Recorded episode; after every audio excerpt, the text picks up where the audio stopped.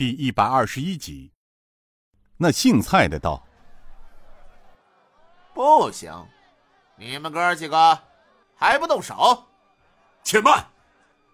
蔡大公子，难道你真想我这陈家酒楼整垮你才甘心是吗？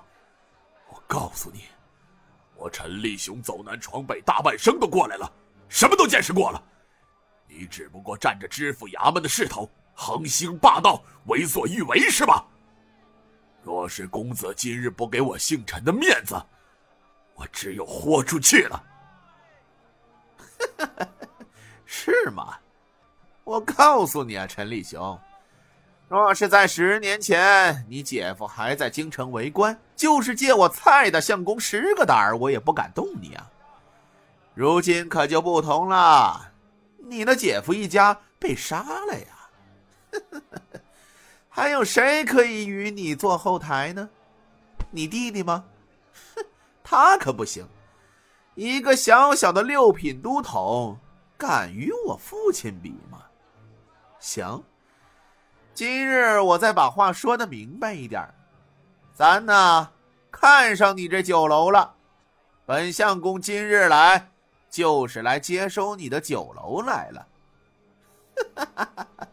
他奸笑着在陈掌柜面前走了一圈，又道：“不过先说明一点啊，本大相公不是霸占。”而是收购，啊，收购，老东西，你听懂了吗？陈掌柜恨声道：“哼，我早就知道你早就有此心眼了。好，蔡公子，你既然把话说明了，那我也告诉你，这陈记酒楼是我祖上来传下来的百年老店，我不怕你有多硬的后台。”今日我陈某人就是死，也不会让你把这店占了去。大不了，我一把火烧了他。蔡公子拍着手道：“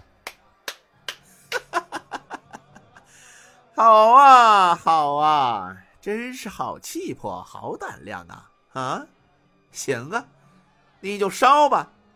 烧完了，我就把你一家老人当做纵火犯抓进大牢里去。”到时候本大相公倒是省事儿了，这花点银子再盖上一幢三层的酒楼，哎，不，我要盖成六层，要比岳阳楼还要高，还要气派，你信吗？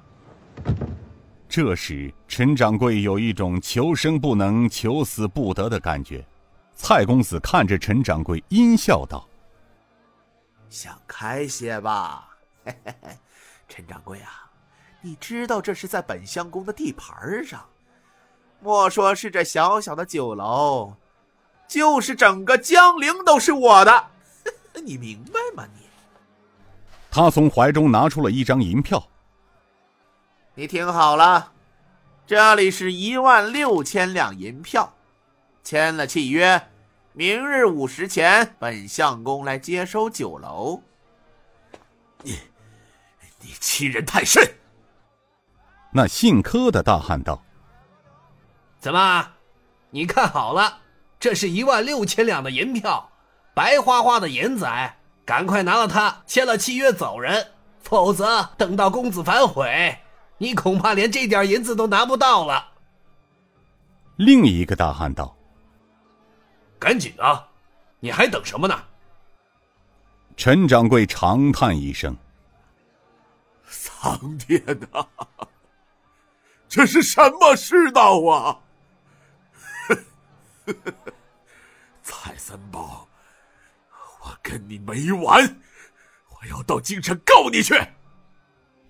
蔡公子满不在乎的说道：“ 去去，随你去，你想怎么告就怎么告啊！”陈掌柜无奈的接过契约。正要签字画押，且慢。尹建平从包间里走出来道：“请问这位相公，你是姓蔡，下饭菜的菜是吧？”话刚说完，众人哄堂大笑。蔡公子一双小眼一瞪：“什么？你叫本公子什么？下饭菜的菜？你姥姥！你听好了，小子，我姓蔡，是百家姓里的蔡，不是什么下饭菜的菜。”尹建平此时笑道：“ 是我听错了，对不起啊，对不起。呃，是这样，刚才蔡公子说想把陈掌柜这个百年老店盘下来，是吗？是啊，这和你有什么关系啊？啊！我劝你该吃饭吃饭，吃完滚蛋。啊，蔡公子啊，这就是你不对了。须知商场中做买卖讲究的是公平竞争。这间酒楼，本公子虽然是第一次来，但是酒楼的地理位置真是不错，的确是一块风水宝地。我也是看上它了，因此啊，本公子也想把这间酒楼盘下来。什么？